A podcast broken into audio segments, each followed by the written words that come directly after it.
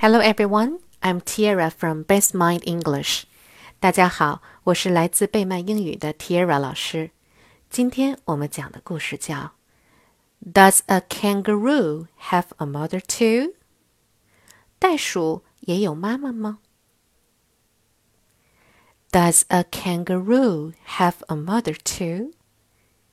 Yes, a kangaroo has a mother, just like me and you.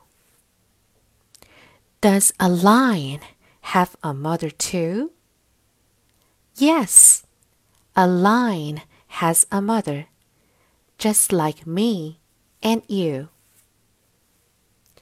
Does a giraffe have a mother too? Yes, a giraffe has a mother, just like me and you. Does a penguin have a mother too? Yes, a penguin has a mother, just like me and you. Does a swan have a mother too? Yes, a swan has a mother, just like me and you. Does a fox have a mother too? Yes, a fox has a mother, just like me and you. Does a dolphin have a mother too?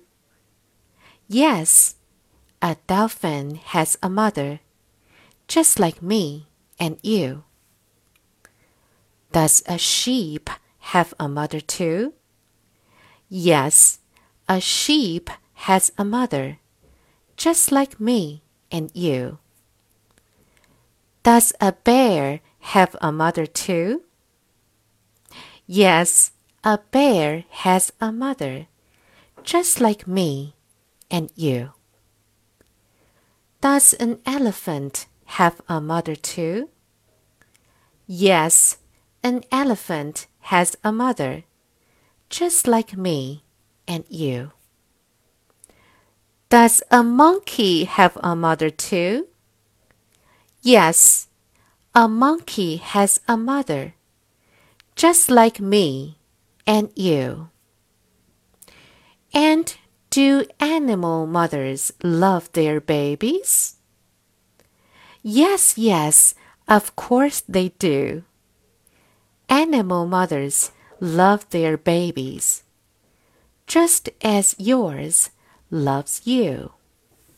好了，今天的故事就到这里了，晚安喽，Good night。